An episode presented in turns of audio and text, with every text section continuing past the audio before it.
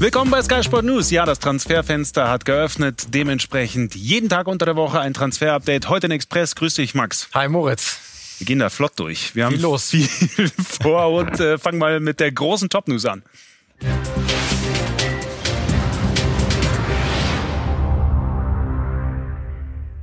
Luka Jovic, so richtig läuft's nicht in Madrid bei Real. Der ist nicht zufrieden und dementsprechend könnte was passieren?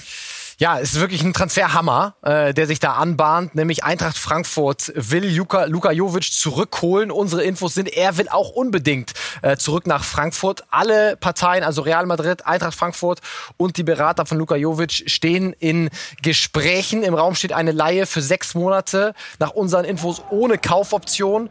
Und jetzt fragen sich natürlich alle, wie will Frankfurt das gehaltstechnisch machen? Luka Jovic verdient äh, rund 10 Millionen Euro äh, bei Real Madrid. Das wäre natürlich niemals stemmbar für Eintracht Frankfurt. Wir sind aber so informiert, dass Real Madrid äh, große ähm, Schritte auf Frankfurt zugehen würde und Teile des Gehalts trotzdem weiterhin zahlen würde, sodass äh, Frankfurt sich ihn für sechs Monate leisten kann. Und wie gesagt, äh, die Gespräche sind im fortgeschrittenen Status. Luka Jovic will zurück. Er ist aber aktuell noch in Madrid, also nicht im Flieger. Es sind noch äh, Dinge zu regeln. Ähm, aber es sieht ganz gut aus für eine Rückkehr von Luka Jovic zu Eintracht Frankfurt. Sieht ganz gut aus. Da will ich von dir natürlich den Daumen wissen. Plus, beschreib mir doch bitte einmal, was das für die Mannschaft bedeuten würde, vor allem aber auch für die Fans. Ja, also es wäre natürlich ein äh, mega Hammer. Ein Teil der Büffelherde käme zurück und ich weiß nicht, wie viele Nachrichten Marc und ich jetzt in den letzten Monaten, eineinhalb Jahren bekommen haben. Was ist mit Luka Jovic zurück zu Frankfurt? Also das war den Fans wirklich ein, ein, ein großes Anliegen und jetzt gab es eben diesen Need. Äh, Bas Dost ist nicht mehr da. Es brauchte einen zweiten Stürmer. Luka Jovic fehlt die Spielpraxis bei Real Madrid. Er kommt unter Sinne, den sie dann nicht auf einen grünen Zweig. Deswegen unser Daumen äh, ja sehr positiv bei Luka Jovic. Ähm, das sieht sehr gut aus. Wie gesagt, dass Luka Jovic tatsächlich zurück in die Bundesliga kommt.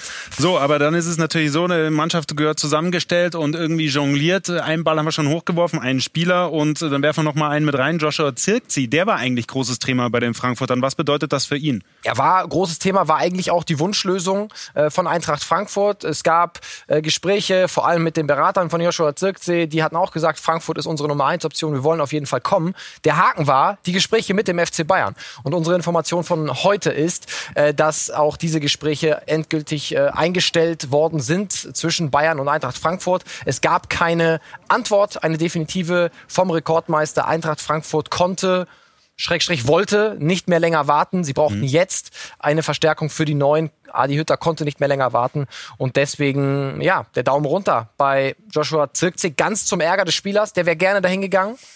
Und er ist natürlich jetzt, ähm, ja, ziemlich verzweifelt, so können Ja. wir es sagen. Aber er braucht ja auch Spielpraxis. Und wie gehen die Bayern dann damit um? Gibt es irgendeine andere Option?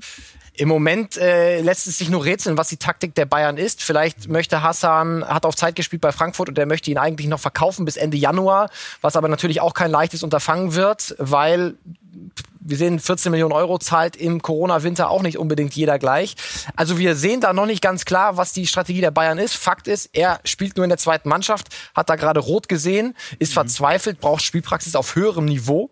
Ähm, ich bin sehr gespannt. Die nächsten drei Wochen werden sicher spannend in der Personalie Joshua Zirkzee. Wir haben es im Auge, auf jeden Fall. So, äh, und zum Jonglieren fehlt dann noch ein dritter Ball, beziehungsweise Spieler. Es gab noch eine Option. Wie sieht's damit aus? Ja, Randall äh, Kolomuani haben wir gestern ins Gespräch gebracht. Unsere Information heute hat Eintracht Frankfurt ihm abgesagt für einen Winterwechsel. Schau, schau, schau, weil sie auch sehr weit sind mit Luka Jovic. Ne, dann wird den anderen Optionen eben abgesagt. Und ähm, es wurde eben gesagt, nicht im Winter, trotzdem interessanter Spieler, vielleicht äh, im Sommer noch eine Option, aber jetzt erstmal nicht im Winter.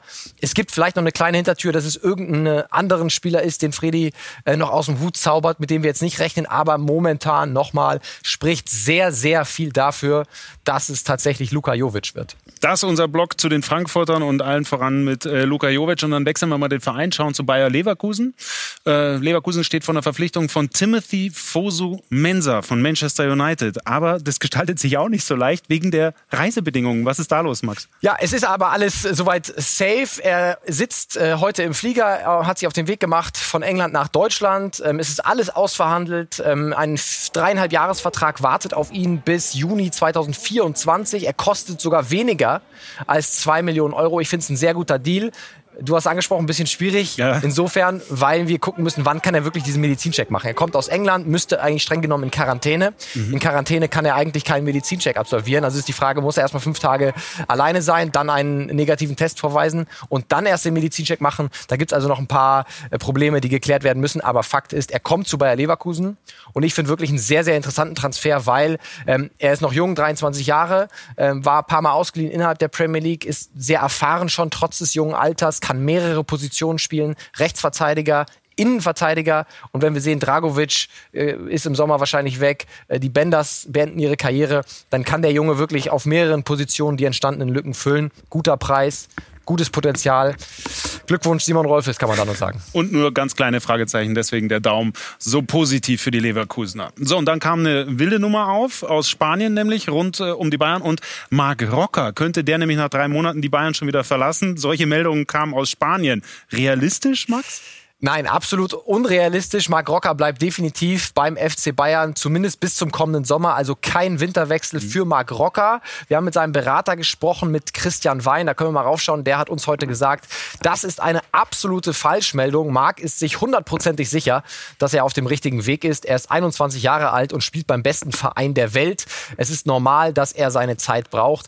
Es wäre total falsch, jetzt wegzugehen. Nochmal kurz zur Einordnung. Ähm, Marc Rocker wohnt seit circa einem Monat äh, in, äh, in einem richtigen Haus hier in München, ja. ja, und fühlt sich ein bisschen heimisch. Und es sind junge Kerle, dürfen wir nicht vergessen, äh, obwohl sie Fußball spielen, ja, ganz normale Menschen, die müssen sich auch erstmal akklimatisieren. Deswegen, ich bin da auch ganz beim Berater. Also jetzt direkt wieder wegzugehen, wenn man sich noch nicht mal richtig eingelebt hat, das hilft keinem. Und natürlich hat er ein bisschen weniger Spielzeit, als er sich das vielleicht ausgemalt hatte am Anfang der Saison. Aber ja, zumindest sechs Monate wird das jetzt erstmal ähm, noch weitergehen. Heißt also an diesem Gerücht nichts dran. Wir wollen den Daumen noch nix sehen. Nichts dran. Daumen natürlich nach unten. Wechselwahrscheinlichkeit gehen null für Marc Rocker in diesem Winter. So, und dann sind wir bei den Bayern, schauen auf den Business Report. Da haben wir ein paar Zahlen mitgebracht.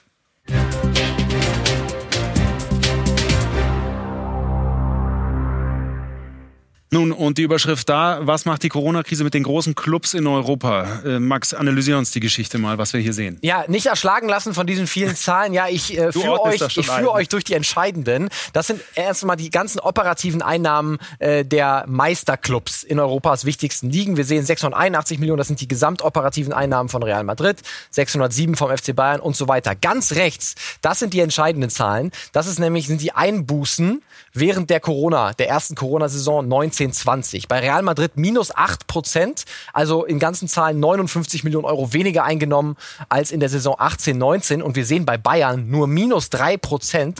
Heißt also, die Bayern sind ja, so gut wie unfallfrei, ähm, wenn man das so sagen kann, durch diese Corona-Zeit gekommen, was natürlich auch daran liegt, dass sie den Champions League-Titel gewonnen haben und dementsprechend viel Fernsehgeld und Prämien von der UEFA bekommen haben. Also es fehlen ihnen 18 Millionen, aber das ist im Vergleich, schauen wir mal auf Liverpool, da fehlen 47 Millionen, bei PSG fehlen fast 100 Millionen und bei Porto, da fehlen 50 Prozent der Einnahmen, ne? 89 mhm. Millionen Euro. Also verglichen mit den anderen Top-Clubs ist Bayern wirklich sehr, sehr glimpflich durch die Krise gekommen. Aber man muss auch sagen, in der ersten Hälfte von 1920 gab es ja noch die äh, Zuschauereinnahmen. Da wurde ja noch vor Publikum gespielt. Heißt, wenn jetzt eine ganze Saison ohne Zuschauer gespielt werden sollte, dann wird der richtige Impact vielleicht erst kommen, wenn wir die Saison 2021 analysieren geht dann aber natürlich auch auf alle Vereine. So, das ist nicht die einzige Grafik. Wir haben nochmal eine ausführliche, die bewertest du uns auch nochmal. Da geht es um äh, Verluste und Gewinne. Die ja. ein bisschen einfacher zu lesen. Da erschließt sich ziemlich schnell, dass die Bayern gut dastehen. Ganz genau. Das ist also nach Steuern, wenn alles abgezogen worden ist, steht bei PSG minus 125 Millionen Euro. Das ist also richtig heftig. Äh, Porto sehen wir auch, gerade gemessen eben an der Größe des Vereins. Das trifft die brutal. Liegt natürlich auch daran, dass sie sich nicht für die Champions League qualifiziert hatten, mhm. vergangene Saison. Aber wir sehen, bei den Bayern 5,9 Millionen Euro Gewinn nach Steuern. Und das ist das 28. Jahr in Folge, dass beim FC Bayern eine positive Zahl nach Steuern steht. Das ist wirklich einmalig im europäischen Fußball. Und da kann man wirklich nur ähm, die Glückwünsche an die Sebener Straße schicken. Ein sehr, sehr gut geführter Verein. Und die Kernsachen, die ihr Mist mitnehmen müsst da draußen, sind Bayern kaum Einbußen, dank des Champions League Gewinns vor allem. Dann Bayern eben 28 Jahre in Serie mit Gewinn und Vereine aus kleineren Märkten sind so gut wie abgeschlagen. Wir hatten das gesehen bei Porto, selbst wenn die alle Einnahmen gehabt hätten, ist der Abstand so riesig zu den Großen. Und wenn dann noch Corona dazukommt, sich, wenn sie sich nicht für die Champions League qualifizieren, das ist brutal. Und noch schwerer da rauszukommen, äh, weil Sponsoren wird da auch schwieriger sein, als wir es jetzt zum Beispiel bei Paris habe ich die großen Verluste auch gesehen. Ist noch schwieriger natürlich für Porto. Ist das eine richtige Einschätzung? Ja, es ist noch schwieriger für Porto. Gerade diese Corona-Krise ist noch schwieriger für die kleinen Vereine, weil die kleineren Vereine noch viel mehr auf Zuschauereinnahmen eingewiesen mhm. sind als die großen. Bei den großen macht das eben nur ein Bruchteil aus, auch wichtig, aber nicht ganz so wichtig äh, wie bei den kleinen. Und deswegen ist die Corona-Krise gepaart mit anderen ähm, ja, Sachen, wie zum Beispiel der Nicht-Champions League-Qualifikation ganz, ganz schwer für Vereine wie den FC Porto. So, eben über die Bayern gesprochen und äh, festgestellt, kaum Einbußen äh, in dieser bisherigen Corona-Krise. Dann kommen wir mal zum Tabellenzweiten der Bundesliga und schauen auf Leipzig. Da hatten wir vergangene Woche schon über Mohamed Simakan gesprochen als möglicher Upamecano-Ersatz. So, Leipzig, ein Verein, den du genannt hattest. Milan war auch dran, aber glaube, der kann ganz gut kicken. Da kommen noch ein paar Vereine dazu, die Interesse haben. Ja, also das, das Rennen ist nach wie vor zwischen hauptsächlich Milan und Leipzig. Ja. Es gibt noch keinen Gewinner. Es ist noch nicht entschieden. Äh, aber, äh, das ist ganz wichtig, unsere Info von den letzten Tagen. Borussia Dortmund und auch Borussia Mönchengladbach haben angefragt bei der Spielerseite, ob das denn stimme, dass er eventuell im Winter schon vom Markt wäre, weil sie eigentlich ihn ganz gerne im Sommer hätten. Und das Gefühl, sage ich mal, beim Spieler und äh, bei der Spielerseite ist natürlich, dass die äh, beiden Vereine ein bisschen spät dran sind, weil, wie wir berichtet haben, es schon eine komplette Einigung mit RB Leipzig auch gibt, mit Milan auch geht eben nur noch darum, wer einigt sich auch mit Straßburg. Ne? Also äh, deswegen weiter Milan und Leipzig die Favoriten. Aber Dortmund und Gladbach zumindest mal nachgefragt. Darf man ja. Ne? Und das die aktuelle Entwicklung bei ihm. So, und dann wollen wir nochmal auf Matthew Hoppe ähm, zuletzt schauen. Ganz einfach deswegen, weil der so performt hat für Schalke. Äh, drei ja. Tore hat er geschossen gegen die Hoffenheimer. Und dann stellt sich doch die Frage, ey, brauchen die am Ende gar keinen Ersatz mal da vorne, wenn auf einmal die eigenen Spieler treffen? Ja, also ich meine, er kommt so ein bisschen aus dem Nichts, ne? gleich diese drei Tore mhm. äh, geschossen. Ich bin trotzdem der Meinung, ähm, bei allem Lob für Matthew Hoppe, das kann nicht die Lösung für Schalke jetzt für die nächsten sechs Monate sein. Und äh, sehr überrascht davon war übrigens auch Norbert Elgert, U19-Trainer bei S04. Und mit ihm haben wir auch über Matthew Hoppe gesprochen. Ich hüte mich sehr davor, jetzt zu sagen, das habe ich kommen gesehen oder das habe ich immer gewusst. Das war so nicht kommen äh, zu sehen. Und äh, auf der anderen Seite hat Messio natürlich schon immer sehr, sehr gute Ansätze, vor allen Dingen Potenzial gezeigt. Ja, er hat vor allen Dingen hat, hat, hat, hat Instinkt. Er taucht immer wieder im torgefährlichen Raum auf. Er hat, hat äh, sehr gute äh, Tiefenläufe im, im Konter, im Positionsangriff und kann auch so abschließen. Ne, mit dieser Regelmäßigkeit hat er das vorher noch nicht so gemacht. Aber er ist ja immer noch jung. Er ist 19. Es wäre höchst fahrlässig von Schalke 04, jetzt zu glauben, dass Matthew Hoppe alle Sturm- und alle Abstiegssorgen mal eben wegballert. Dafür ist er einfach noch zu jung und das hat der Verein auch erkannt, nimmt ihn aus der Schusslinie und wird definitiv auf dem Transfermarkt noch einmal nach einem Stürmer sich umschauen. Das Problem ist, für diese Sturmposition und hinten rechts, das sind die beiden größten Baustellen, die man noch schließen möchte, hat man nach unseren Informationen nur einen geringen einstelligen Millionenbetrag zur Verfügung und dieser muss ausreichen für Leih Leihgebühren und die Gehälter. Da kriegt man halt nicht viel für. Das heißt, Schalke muss und will noch mindestens einen Spieler verkaufen, zum Beispiel Oma Mascarell, um entsprechend mehr Gelder zu generieren, um dann auf dem Transfermarkt auch ein bisschen mehr Freiheiten zu haben. Ja, Stichwort Oma Mascarell haben wir gestern exklusiv darüber berichtet. Interesse von Valencia.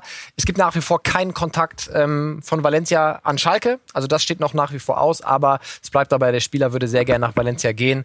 Und äh, es ist ja ein bisschen eine Traktiererei. Ne? Bis ersten, zweiten ist das Fenster offen. Wann kontaktiert man einen Verein? Eher gegen Ende. Dann hat man nicht mehr so lange zum Verhandeln und dann ist es entweder mach oder mach's nicht.